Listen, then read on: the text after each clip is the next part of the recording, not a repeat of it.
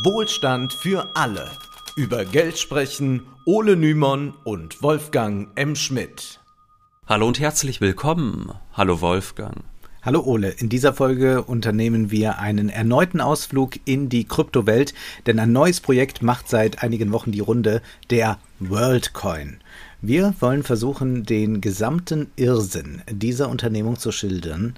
Dieses ökonomische wie, ideologische Weltherrschaftsprojekt ist sehr aufschlussreich und an Absurdität kaum zu überbieten. Die Kryptowährungen haben sich von der Krise und den hohen Zinsen noch lange nicht erholt. Zwar klingen aufgrund vereinzelter Kursanstiege bei manchen Coins die Hodelrufe nicht mehr ganz so verzweifelt, von Höhenflügen sind Bitcoin und Co. aber noch weit entfernt. Nun wurde mit WorldCoin ein neues Projekt gelauncht, das noch viel mehr sein will als nur ein Coin. Von Anonymität und, äh, Anonymität und Authentizität im Netz über eine funktionierende Kryptowährung bis zu einem bedingungslosen Grundeinkommen. Die Ambitionen der WorldCoin-Gründer sind beachtlich. Alles dabei, aber an dieser Stelle wollen wir erst einmal ganz kurz darauf hinweisen, dass ihr diesen Podcast finanziell unterstützen könnt. Wenn euch Wohlstand für alle gefällt und es euch finanziell möglich ist, könnt ihr uns Geld an unser Bankkonto oder via PayPal überweisen. Außerdem findet ihr uns bei Steady und bei Patreon. Alle Links stehen wie immer in der Beschreibung. Und außerdem würden wir uns freuen, wenn ihr den Podcast auf den äh, Plattformen bewertet oder ihn bei YouTube abonniert. Mindestens genauso wichtig ist die Mundpropaganda. Schickt diese oder eine andere Folge an Freunde, Familie und Bekannte, denn ökonomische Aufklärung ist die Bedingung für jede politische Diskussion. Seit Ende Juli wird der WorldCoin nun an der Börse gehandelt. Wer denkt, es handelt sich lediglich um eine weitere Kryptowährung, irrt. Das Unternehmen WorldCoin hat ein umfangreiches White Paper herausgegeben, das wir uns im Folgenden genauer ansehen werden. Es beginnt mit verheißungsvollen Worten WorldCoin wurde mit dem Ziel gegründet, ein globales Identitäts- und Finanznetzwerk zu schaffen, das sich im Besitz der Mehrheit der Menschheit befindet.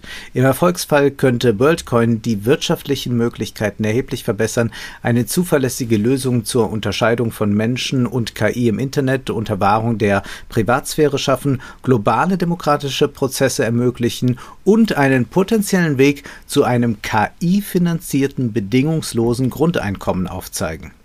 Wir merken schon, es geht um sehr viel mehr als nur um digitale Münzen. Inwieweit dieses neue Geld wirklich allen gehört, werden wir gleich sehen. Das Projekt WorldCoin wurde 2019 von OpenAI-Chef Sam Altman sowie Max Novenstern und Alex Blania gegründet. Dahinter steht das Unternehmen Tools for Humanity, das in San Francisco sitzt und dessen Tochtergesellschaft ihren Sitz in Erlangen hat. Blania, der aus Deutschland stammt, ist der CEO dieses Unternehmens. WorldCoin selbst ist als steuerbefreite Stiftungsgesellschaft auf den Kaiman-Inseln angesiedelt, höchstwahrscheinlich wegen des schönen Wetters. Ja, es soll wunderbar dort sein. Die im White Paper angestrebte Demokratisierung sieht in der Realität so aus, dass man bislang circa 240 Millionen Dollar Venture-Kapital eingesammelt hat. Damit halten Investoren und das Team rund 25 Prozent am WorldCoin. Diese sollen also schon mal nicht ausgezahlt werden. Die initialen Entwickler sollen allein 9,8 Prozent am WorldCoin besitzen. Die restlichen 75 Prozent gehören den Bürgern, die sich registrieren. Wie die Registrierung aussieht, sehen wir gleich.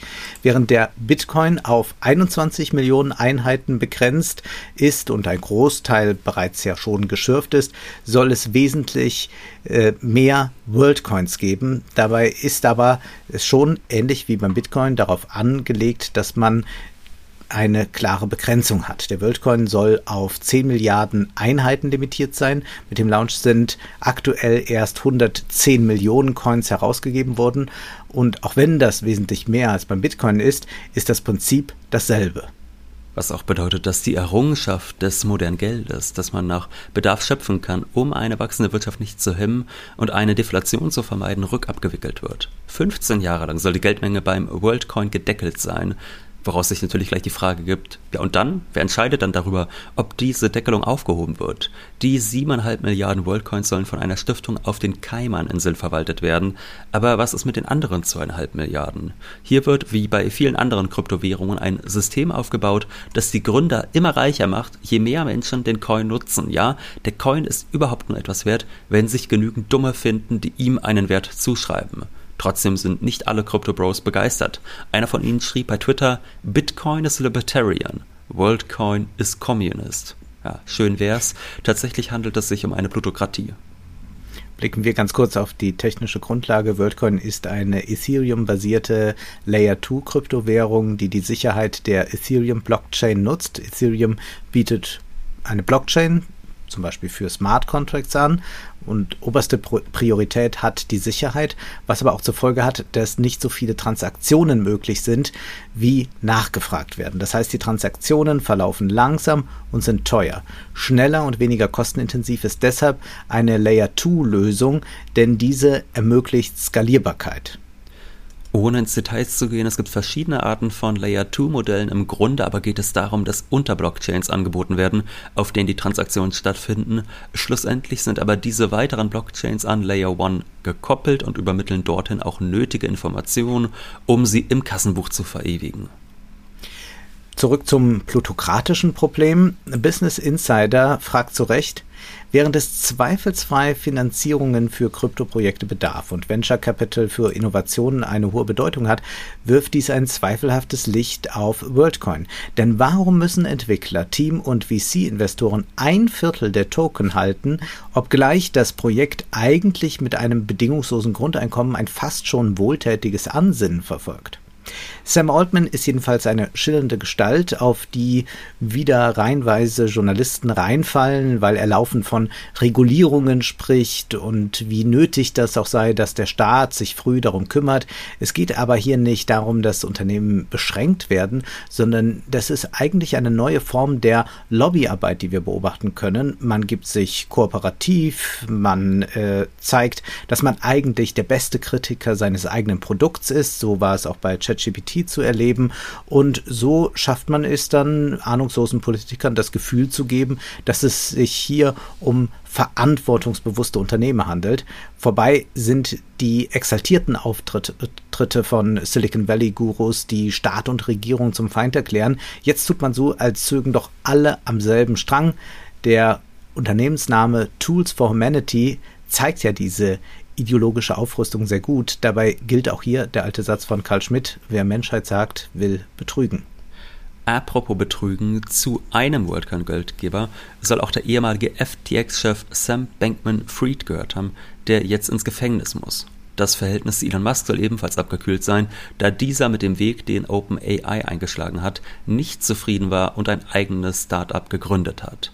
Was Altman und Musk aber eint, ist der Kampf für mehr Authentifizierung im Netz. Wir erinnern uns, Musk problematisiert immer wieder die vielen Bots auf Twitter, äh, Verzeihung, das heißt jetzt ja X. Ja, mhm. ja, ja, richtig. Der WorldCoin soll mittels einer Blockchain Zero Knowledge Proofs ermöglichen. Bei diesem Verfahren geht es darum, dass man etwas beweisen kann, ohne dabei etwas preiszugeben. Nehmen wir an, Wolfgang, du willst mir beweisen, dass du einen geheimen Code zu einem Schließfach hast. Na, ganz einfach, ich könnte dir den Code sagen und dann öffnen wir gemeinsam am besten das Schließfach. Sehr gut, Wolfgang. Ich hau dir auf die Birne und nehme mir raus, was ich brauche. Ne? Ja. Dann wäre ich auch im Besitz des Codes, was natürlich verhindert werden soll. Wir müssen also ein Verfahren entwickeln, das mich lediglich wissen lässt, dass du den Code kennst, ohne ihn mir zu verraten. WorldCoin spricht nämlich nicht nur von Authentifizierung, sondern gleichzeitig auch von Anonymisierung. Momentan schließt das eine das andere oft aus. Ich kann mit Klarnamen im Netz agieren und mich authentifizieren, aber wenn ich inkognito unterwegs bin, dann bin ich auch in der Regel nicht authentifiziert. Woher weiß man aber dann, hinter welchem Profil tatsächlich ein Mensch steht? Nun, WorldCoin baut gerade überall in der Welt Filialen auf, in denen man seine Augen scannen lassen kann, um sich so zu registrieren. In Kenia hat die Regierung Anfang August das Projekt vorerst verboten. Die Behörden sollen nun erst einmal prüfen, wie das Unternehmen vorgeht. Angeblich sollen sich in Kenia bereits 350.000 Menschen bei WorldCoin registriert haben. Der Coin ist übrigens bislang in den USA nicht erhältlich und man erfährt nicht so genau, warum das so ist. Es wird dann immer gesagt, ja, Datenschutzbestimmungen und da ist vieles äh, nicht richtig reguliert, vielleicht nicht im Sinne von WorldCoin reguliert. Naja, nichts Genaues weiß man nicht. Aber man kann sich in Berlin und München registrieren oh ja. lassen. Äh, wärmstens zu empfehlen, sicherlich. äh, ja, äh, das funktioniert mit dem Tool namens Orb. Es handelt sich dabei um eine silberne Kugel, die einen Iris-Scan vornimmt. Die dabei erhobenen Daten kodiert eine KI und speichert sie in einer Datenbank. Und von nun an ist man unverwechselbar, sprich, Dich als biologische Entität gibt es nur ein einziges Mal. Von nun an sollst du dich via WorldCoin überall sicher einloggen können und deine Identität kann nicht kopiert werden, da sie durch den Iris-Scan einmalig wird. Vielleicht sollte man das Verfahren von WorldCoin mit Authentifizierungen vergleichen, die man zum Beispiel beim Einrichten eines Online-Brokers vornehmen muss. In der Regel erfolgt dabei ein Authentifizierungsvideochat zwischen einem menschlichen Mitarbeiter und dem Kunden. Der Kunde muss nicht nur sein Gesicht zeigen, sondern auch seinen Ausweis in die Kamera halten. Circa zwei oder drei Millionen sollen bereits ihre Augen gescannt haben. Das Ziel des Unternehmens aber sind mehrere Milliarden Nutzer. Ja, und es wird dann auch immer gesagt, äh, diese Anonymisierung und Authentifizierung ist gerade in den Ländern, in denen es repressiv zugeht, wichtig, was ja zunächst einmal einleuchtet, dass man da äh, agieren möchte, aber ohne dass äh, das dann an die Regierung geht. Aber inwieweit die Regierung nicht doch auch daran beteiligt sein sollen, äh, diesen WorldCoin einzusetzen, mhm. ist dann wieder äh, sehr fraglich.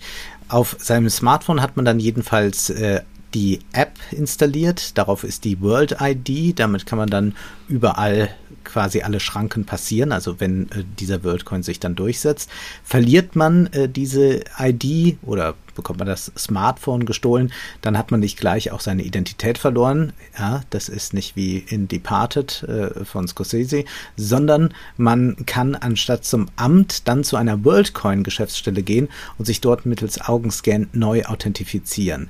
Jeder Mensch bleibt damit einmalig. Aus den Augenscans erzeugt ein Algorithmus einen Hash, einen digitalen Fingerabdruck, nur eben auf Grundlage der Augen. Und dieser Hash soll nur lokal im Orb gespeichert, aber niemals weitergegeben werden. Wer möchte, kann darauf vertrauen. Nachdem ich jetzt einige Interviews mit Sam Altman und Alex Blania mir angehört habe, komme ich doch für mich zumindest zu dem Schluss, äh, denen würde ich nicht mal meine Konfektionsgröße anvertrauen. Würdest du sie uns anvertrauen, ganz leise? Ja, Größe 48. Ah, sehr gut, Wolfgang.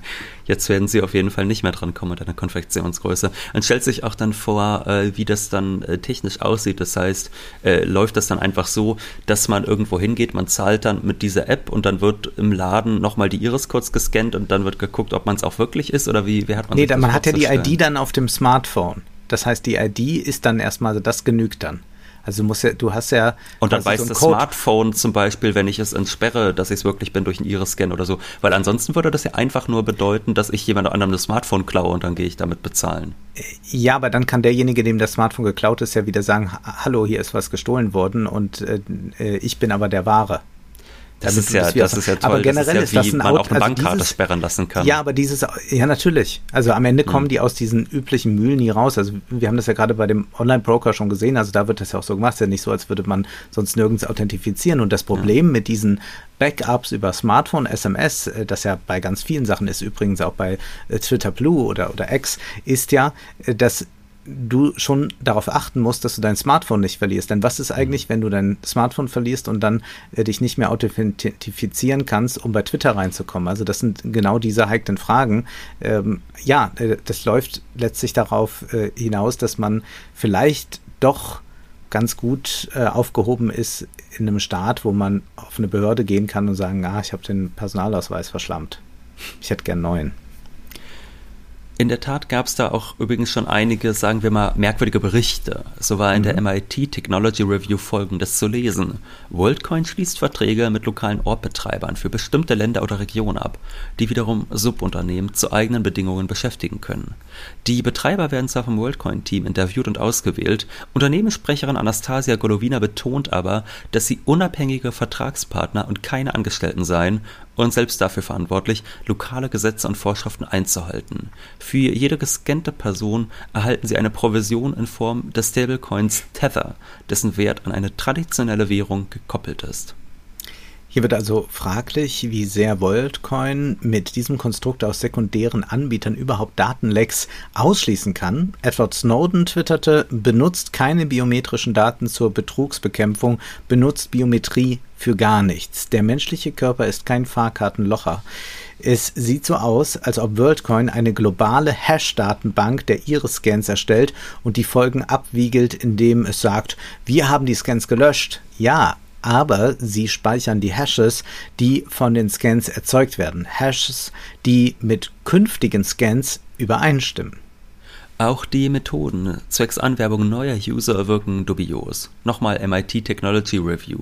Im Sudan verlosten sie AirPods, in Westjava tarnten sie eine Scan-Session als Workshop über Kryptowährungen und bezahlten einige Beamte dafür, für WorldCoin zu werben. Viele Bewohner dachten daraufhin, die Veranstaltung würde von der Regierung selbst organisiert. Zwar finden sich auch Orbs in den westlichen Ländern, aber in Wahrheit handelt es sich um ein neokoloniales Projekt, nachdem der Westen einst vielen dieser Länder bestimmte Währungen wie den Franc aufzwang und oder die Länder in die Schuldenfalle trieb und durch rigide IWF- und Zentralbankpolitik allmählich erdrosselte, lockt man sie nun nach dem Anreizprinzip in die nächste Falle. Die Bürger dieser armen Länder werden erneut einer Währung ausgesetzt, über die wenige Männer im Westen regieren. Jetzt sind es nur keine Staatsoberhäupter, sondern Unternehmer. Der Slogan Banking the Unbanked klingt erst nur nach Entwicklungshilfe, verdeckt jedoch zweierlei. Erstens haben die meisten Menschen in den besagten Ländern kein Konto, weil sie ohnehin so gut wie kein Geld haben, da hilft einem dann ein Konto auch nicht wahnsinnig viel. Zweitens haben die Menschen würde der WorldCoin sich wirklich durchsetzen, keine Verfügungsgewalt über das Geld. Was bedeutet, die Chance eines Staates, souverän über eigenes Geld zu verfügen, um die Wirtschaft zu steuern, wird unterminiert. Der WorldCoin wird so zur Konkurrenzwährung, die sicherlich nicht die Macht des Dollars oder Euros substanziell schwächen kann. Bei Entwicklungsländern mit eigener Währung würde das aber anders aussehen. Und letztlich ist der Wert des WorldCoin abhängig von Entwicklungen an der Börse. Wir sehen ja, wie abhängig äh, die Kryptowährungen, die es bereits gibt, von Spekulationsblasen sind. Und das findet also auch wieder überwiegend alles im Westen statt. Gibt es gerade keinen Kryptoboom und das sehen wir bei El Salvador, wo der Bitcoin auch Landeswährung ist, dann kann das leicht dazu führen, dass man eine Volkswirtschaft in den Abgrund treibt. Es ist auch Neokolonialismus in einem anderen Sinne. Uns ist wohl bekannt, wie Unternehmen oben strenge Umweltauflagen im Westen zu umgehen, die schmutzige Produktion in Länder mit niedrigen Standards auslagern. Diese neokoloniale Praxis erleben wir auch beim Datenschutz, der hierzulande aber doch auch in den USA vergleichsweise hoch ist. Nicht so in vielen Entwicklungsländern oder gar Failed States. Wie man dort ungeschoren Böden und Menschen ausbeuten kann, kann man natürlich auch willfährig Daten extrahieren. Der Politologe Parakanna ist mit seinem Buch Move, das Zeitalter der Migration, möglicherweise ein Ideengeber für das Projekt WorldCoin und dessen Authentifizierungsstrategie. Diese soll ja nicht nur für Online-Käufe, sondern überall, wo ein Identitätsnachweis vonnöten ist, gelten. Kanner will zwar keine Konkurrenz zur Staatsangehörigkeit entstehen lassen, plädiert aber für eine parallele digitale Identität, mit der man sich weltweit ausweisen kann. Er schreibt, was gebraucht wird, ist ein ergänzendes Protokoll und eine Zentralstelle, in der alle Daten, nationale Personalausweise, Passfotos, Fingerabdrücke, Mobiltelefonnummern, Kontoauszüge, Vorstrafen, beruflicher Werdegang, Reiseaktivitäten, medizinische Daten usw. So zusammenlaufen. Werfen wir kurz ein, würden die Menschen Transaktionen hauptsächlich mit WorldCoin vornehmen, denn dieser soll ja nicht nur Zahlungsmittel sein, wären diese Daten weitgehend gebündelt. Ja, und Kanner erklärt weiter, sobald diese Daten verifiziert sind, sollten sie nur bei konkretem Bedarf und zeitlich beschränkt von den zuständigen Behörden abgerufen werden. Tatsächlich wäre so ein System für landesinterne Zwecke, etwa die digitale Durchführung von Wahlen, ebenso nützlich wie für internationale Mobilität noch vieles ist bei WorldCoin nicht ausbuchstabiert, aber wir sollten nicht den Fehler machen, dies bloß als libertäres Traumschloss zu rezipieren. Tatsächlich kann man beim Vorgehen von OpenAI, diesem Heranwanzen an Staaten bereits erleben, wohin die Reise geht. Unternehmen kuscheln mit Staaten, um möglichst viel Einfluss zu haben und um den Staat als Kunden zu gewinnen, denn insofern ist das neoliberale Zeitalter wirklich passé. Der Staat tritt jetzt als Investor immer häufiger in Erscheinung. Das lockt nicht nur Chipfabriken an, sondern auch etliche Glücksritter. Im White Paper heißt es nicht umsonst, mit World ID können Einzelpersonen gegenüber jeder Plattform, die mit dem Protokoll kompatibel ist, nachweisen, dass sie ein echter, einzigartiger Mensch sind, auch gegenüber Web3-Systemen, sozialen Netzwerken und Regierungsprogrammen. Zugleich atmet WorldCoin ebenso libertären Geist, insofern als Reiche die wahren Profiteure dieser Weltbürgerrechte sind. Mit genügend WorldCoin öffnen sich Grenzen und Türen. Kanner erklärt, eine globale Identitätsdatenbank, die das Vertrauen der Bürger genießt, könnte den Ländern helfen, fundiert zu entscheiden, welche Menschen sie bedenkenlos ins Land lassen können und welche sie besser nicht einreisen lassen sollten. In die zweite Kategorie fallen womöglich auch manche ihrer eigenen Bürger. Eine solche Datenbank funktioniert natürlich nur, wenn möglichst viele dabei sind, weshalb WorldCoin deshalb versucht, kräftig die Werbetrommel zu rühren. Noch einmal, der von den Machern artikulierte Wunsch nach Inklusion möglichst vieler Menschen bedeutet immer, dass sich für die Gründer die Investition lohnt. Je mehr Menschen WorldCoin nutzen, desto wertvoller wird der Coin, womit dann das Investment von 240 Millionen Dollar sich verhundertfachen könnte und nicht zuletzt die Gründer steinreich machen könnte. Blicken wir jetzt auf die ideologische Grundlage, denn wir müssen selbstverständlich auf das BGE zu sprechen kommen, das WorldCoin verspricht. Glücklicherweise hat Sam Altman seine, nennen wir es, Analyse der Lage der Weltwirtschaft äh, bereits 2021 zu Papier gebracht. Der Essay trägt den Titel Moore's Law for Everything. Dieses Moore'sche Gesetz, das eher einer Behauptung gleicht, besagt, dass bei der Chipproduktion alle zwei Jahre die Speicherkapazitäten auf Chips sich verdoppeln. Altman sieht einen solchen Fortschritt auch bei der KI am Werk, weshalb er fürchtet, die KI könnte den Kapitalismus zerstören und für eine Massenarbeitslosigkeit sorgen. Ja, diese Prämisse, die muss man sicherlich nicht mitgehen. Wahrscheinlich werden durch ausgereifte KI-Technologien Arbeitsplätze wegfallen, jedoch ist unklar, ob nicht gleichermaßen viele neu entstehen werden. Zudem fallen uns auf Anhieb hunderte Berufe ein, in denen die KI gar nicht oder nur als unterstützendes Tool eine Rolle spielen wird.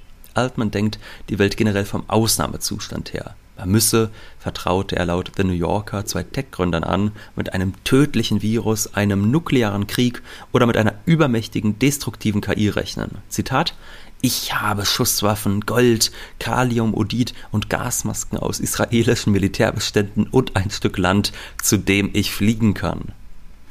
Der Beginn des Essays ist ein bisschen weniger alarmistisch. Da heißt es, Software, die denken und lernen kann, wird mehr und mehr die Arbeit übernehmen, die heute von Menschen erledigt wird. Noch mehr Macht wird sich von der Arbeit zum Kapital verlagern. Nun denkt die KI nicht, sondern simuliert Denken, aber lassen wir das mal so stehen. Wichtiger für uns ist, dass mehr Macht von der Arbeit weg hin zum Kapital wandern wird. Aber was soll das genau heißen? Hier geht schon manches durcheinander. Wenn weniger Arbeiter benötigt werden, weil die KI übernimmt, soll sich die Macht zum Kapital, also zu denen, die welches haben, die die KIs besitzen, verlagern. Aber im Kapitalismus hat das Kapital doch immer die Vorherrschaft eigentlich. Also da ändert sich eigentlich gar nicht viel. Und hier schwingt aber schon eine Idee mit, nämlich, dass die Besitzer der KI-Produktionsmittel immer vermögender werden sollen. Wir haben in den Folgen 169 und 171 ausführlich dargelegt, warum Maschinen zwar selbstständig sinnvolle Dinge produzieren können, aber ohne menschliche Arbeit kein Tauschwert entsteht. Altmann will das nicht verstehen. Er erklärt, wir müssen ein System entwerfen, das diese technologische Zukunft aufnimmt und die Vermögenswerte besteuert, die den größten Teil des Wertes in dieser Welt ausmachen werden, Unternehmen und Land, um einen Teil des kommenden Reichtums gerecht zu verteilen. Altmann geht davon aus, dass die KIs uns zunächst bei Bürotätigkeiten und Schreibarbeiten helfen und dann ersetzen. Daraufhin werden sie die Maschinen weitgehend übernehmen und schließlich neue wissenschaftliche Entdeckungen hervorbringen. Dadurch werden immer weniger Löhne ausgezahlt, weshalb diese nun über eine Steuer generiert werden sollen. Zu dieser Steuer kommen wir gleich. Zuvor heißt es, diese Revolution wird phänomenalen Wohlstand schaffen, der Preis für viele Arten von Arbeit, der die Kosten für Waren und Dienstleistungen bestimmt, wird gegen Null fallen, sobald eine ausreichend leistungsfähige KI zur Belegschaft stößt. Hm. Nun, das ist ja halb richtig. Tatsächlich sinkt der Preis für Waren, wenn die Lohnkosten sinken. Das hat aber im Kapitalismus, also wohlgemerkt im Kapitalismus, nicht unbedingt Wohlstand zur Folge, denn für die Unternehmen sinken ja die Gewinne, wenn die Preise fallen. Außer man kann dies durch gesteigerte Produktion kompensieren. Zuvor, äh, davor hat Alt, Altman aber Angst. Wir, äh, also er hat Angst davor, dass jetzt äh, die dieser Wohlstand tatsächlich entsteht, aber wie will man eigentlich jetzt noch Profite machen? Ja, also der, der Wohlstand entsteht in dem Sinne von, naja, die, die Maschinen produzieren äh, ohne Ende, äh, Arbeiter werden kaum gebraucht. Äh, und wie ist das jetzt eigentlich mit den Unternehmensprofiten? Also eigentlich schreibt er ja den Brief da an sich selbst und sagt, äh, wie werde ich dann, wenn meine KI wirklich so erfolgreich ist, wie ich denke, äh, noch Geld verdienen können? Ne? Ja, es ist einfach ein großer Widerspruch, denn wenn man überhaupt keine Arbeit mehr braucht und eigentlich nur noch so eine Maschine da stehen hat, die alles produziert und wo vielleicht noch ein, zwei Hanseln mal ab und zu gucken, dass die Maschine läuft, dann ist ja völlig klar, sinken die Kostpreise wahnsinnig. Was bedeutet in der Konkurrenz sinken dann auch die Preise, zu denen man das Zeugs verkauft, wahnsinnig. Und dementsprechend entsteht dann jetzt erstmal äh, für den Kapitalisten nicht unbedingt Wohlstand. Ja, also jetzt kann man denken, ja, aber Kapitalisten wollen doch Innovation, ja, aber das haben wir ja in den von dir genannten Folgen auch erläutert. Zunächst hat man als Unternehmer bei einer technischen Innovation einen Vorteil gegenüber Konkurrenten, die über diese Innovation noch nicht verfügen. Man kann dann, sagen wir, in acht statt in zehn Stunden einen Anzug produzieren und nimmt weiterhin denselben hohen Preis. Wenn aber dann die Konkurrenz bald aufholt, auch so eine tolle Maschine hat, dann kann die auch den Anzug in acht Stunden produzieren und die wird dann den Preis senken, um wieder in Konkurrenz treten zu können. Der andere Unternehmer muss folglich nachziehen und somit verschafft einem eine Innovation nur für einen kurzen Zeitraum einen Extraprofit. Würde das Szenario von Altman zutreffen und die KI würde fast alle Arbeiten übernehmen, würde die Profitrate ja insgesamt immer weiter sinken. Wohlstand wächst laut ihm, wenn die Preise für Waren sinken, das stimmt auf jeden Fall, gerade aus Sicht des Konsumenten. Nur du hast es schon gesagt, für die Unternehmen ist das sehr, sehr schwierig, denn das bedeutet, dass natürlich die eigenen Preise pro Ware sinken. Das heißt, entweder man muss das durch mehr Produktion kompensieren oder man hat ein Problem. Und ganz besonders heikel wird dieses Problem, wenn auf einmal ein großer Teil der Bevölkerung gar keinen Lohn mehr bekommt, weil die aus der Arbeit geschmissen werden. So, ja. was macht man nun? Wie, wo kriegen die ihr Geld her? Da lautet seine Antwort, der beste Weg, den Kapitalismus zu verbessern, besteht darin, es jedem zu ermöglichen, als Anteilseigner direkt von ihm zu profitieren. Wie soll das jetzt aussehen? Nun, Altman schwebt vor, dass von jedem Unternehmen zweieinhalb Prozent des Mehrwerts besteuert werden und diese in Form von Aktien bezahlt werden. Die Aktien sollen an einen Fonds gehen, der den Bürgern gehört und sie auf diese Weise vergütet. Ähnlich sollen auch die Landbesitzer besteuert werden. Alle Bürger werden damit zu Aktionären, die regelmäßig Ausschüttungen erhalten. Kurzum, was Altmann will, ist ein Rentierkapitalismus für alle. Die KIs arbeiten und die Werte, die sie angeblich schaffen, sollen über den Fonds an alle Bürger verteilt werden.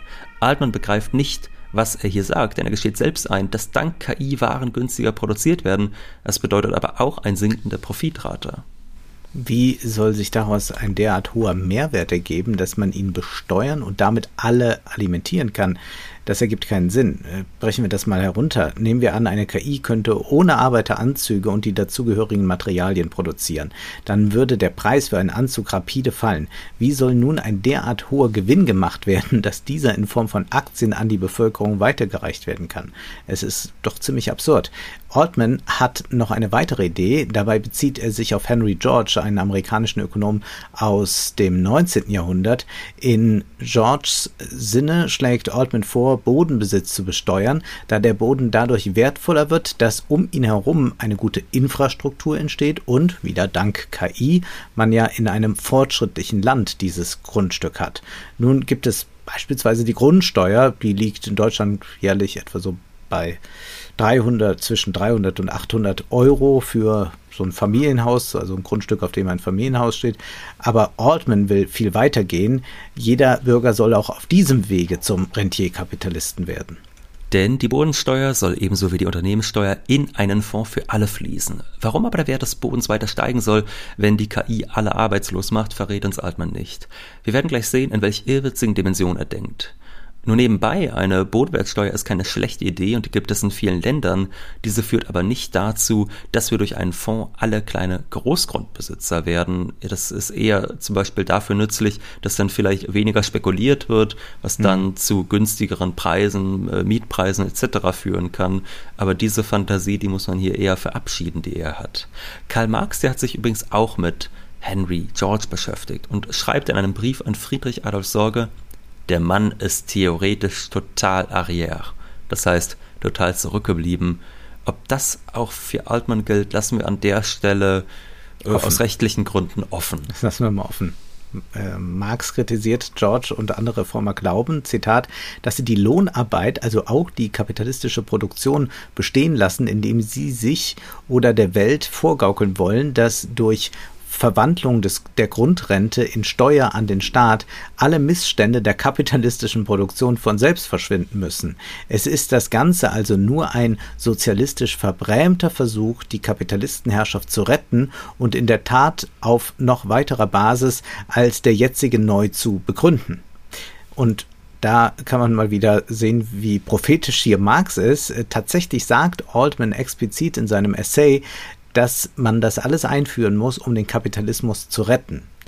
Marx fügt noch hinzu, George hätte doch gerade an Amerika sehen können, dass sich, obwohl Land in Hülle und Fülle vorhanden war und immer noch relativ günstig ist, die Knechtung der Arbeiter durch das Kapital noch schneller und schamloser ausgebreitet hat.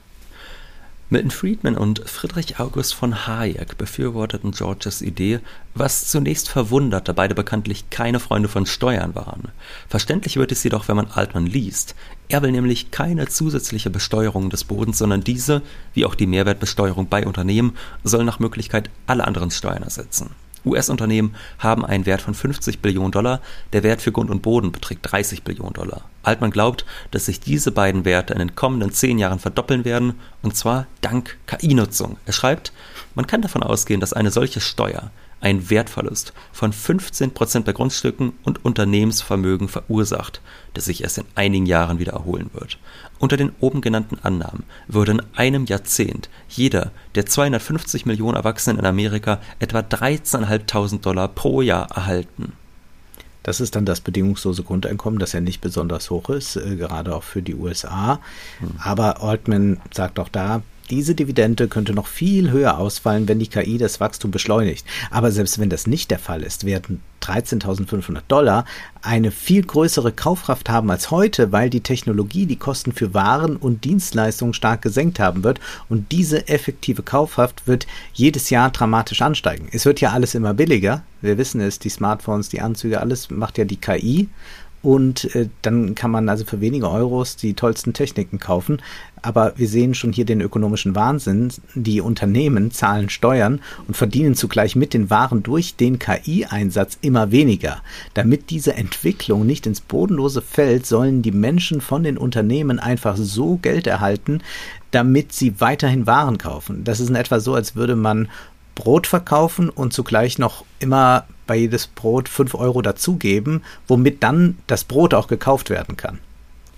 Die Steuer, meint Altmann, dürfe allerdings nicht so hoch sein, dass der Gewinn zu sehr geschmälert wird, denn dann würde das Wachstum der Unternehmen zu stark gehemmt. Das heißt, die Wachstumsrate der Unternehmen muss höher sein als die Besteuerung.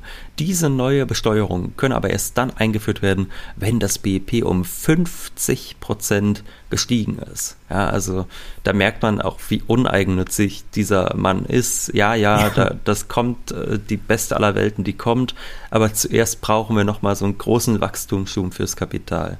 Ja. Dieses Mega-Wachstum, das dann die ganze Welt annähert, ist laut Altmann aber rasch zu erwarten. Also da können wir aufatmen, denn die KI, die entfaltet ja bald ihr exponentielles Wachstum. Zitat, die kommenden Veränderungen sind unaufhaltsam. Die Zukunft kann fast unvorstellbar großartig sein. Schweigen wir davon, dass Altman mit keinem Wort auf den Klassengegensatz eingeht, kommen wir lieber zurück auf den WorldCoin, denn wir ahnen schon, wie dieses BGE ausgezahlt werden soll, nämlich über den WorldCoin. Das wäre ja eigentlich das Beste. Ja, da sind die Leute schon registriert. Da ist auch sichergestellt, dass Ole, dass du nicht äh, dir zweimal dein BGE abholst, ja, dass man wirklich sagt, es gibt nur einen Ole und der, da der bekommt du mich für besonders BGE. verdächtig, ja. Naja, äh, ja, da, nachdem ich dir vorhin schon auf den Kopf hauen wollte, neben dem Tresor, völlig verständlich. Ja, äh, es ist ja sowieso eigentlich doch mit diesem Iris-Scan und äh, diesem digitalen Fingerabdruck und all dem, das sind ja alles die Methoden der Kriminalistik, die jetzt hier ja. auf äh, ja. alle Bürger ausgebreitet werden. Äh, jedenfalls diese World ID soll bald ein bedingungsloses Grundeinkommen einem einbringen, ja, wenn man registriert ist, dann bekommt man das. Und wenn ich das alles so dann höre, jetzt äh, mit dem Iris-Scan und dann bekomme ich das bedingungslose Grundeinkommen und die große KI-Weltrevolution, da bin ich doch bereit zu sagen, kann ich bitte doch nochmal den Bitcoin sehen? Also dieses Konzept ist schlichtweg wahnsinnig und wir sind ja eben schon auf so ein paar innere Widersprüche des ganzen ökonomischen Projektes, dieser Besteuerung etc. eingegangen. Man ist so ein bisschen an Richard David Brecht äh, erinnert. Der wollte damals ja die Finanztransaktionssteuer einführen und sagte dann, da werden ja zig äh, Milliarden jedes Jahr, äh, jeden Tag eigentlich schon umgesetzt bei Finanztransaktionen und deshalb einfach ein Prozent Steuer drauf und zack, dann können wir damit auch das Geld an alle auszahlen, dann geht es doch allen gut. Was er nicht bedacht hat, ist, dass diese Finanztransaktionen ja äh, im Hochgeschwindigkeitshandel auftreten. Da werden minimale Gewinne gemacht. Und wenn man dann sagt, die besteuern wir jetzt mit einem oder zwei Prozent oder was auch immer, ist halt diese Art der Finanztransaktion einfach Geschichte und ab diesem Moment ist es dann letztlich auch so, äh, dass das BGE, wie er sich vorstellt, Geschichte ist. Genauso haben wir hier ganz viele innere Widersprüche, Wolfgang, die wir aufgezeigt haben und man fragt sich vor allem eines, jetzt stellt der Mann ja so ein Szenario uns vor, wo er sagt, guckt mal, in Zukunft wird es so laufen, dass die KI uns alle Arbeit abnimmt. Die menschliche Arbeit wird immer hinfälliger, äh, die Knappheit wird immer mehr überwunden, mit immer weniger Aufwand können wir ganz viel äh, materiellen Wohlstand für die Menschen schaffen. Da fragt man sich doch wirklich, wozu brauchen wir dazu überhaupt noch Geld? Also das ja. ist doch eigentlich spätestens der Moment, wo man einfach feststellen könnte, ja gut, wenn die KIs jetzt das Wirtschaftsleben übernehmen und alles herstellen und da sind nur noch so ein paar Leute damit beauftragt, mal zu gucken, dass die KI äh, auch nichts umschmeißt in der Fabrik oder so, äh, dann könnte man doch einfach sagen, prima, Geld wird abgeschafft, jeder sagt dann einfach der KI, was er gerne hätte und solange das sich in einem halbwegs vernünftigen Rahmen bewegt, äh, was da an Aufwand für ihn betrieben wird und was dann vielleicht noch die Natur schädigt nebenbei, dann, dann, dann wird das halt befriedigt und dann könnte man diesen ganzen Unsinn mit dem Geld und so hier abschaffen. Aber das will er natürlich nicht, weil er ja schon noch den Kapitalismus und seine eigenen Privilegien retten mag. Ja, und äh, bei dieser Rettung des Kapitalismus sollte man vielleicht äh, nicht mitmachen. Nun ist aber erst einmal Schluss für heute, denn Zeit ist Geld. Prosit. Das war Wohlstand für alle Ihr könnt uns finanziell unterstützen über paypal.me-ole und Wolfgang oder über die in der Beschreibung angegebene Bankverbindung. Herzlichen Dank.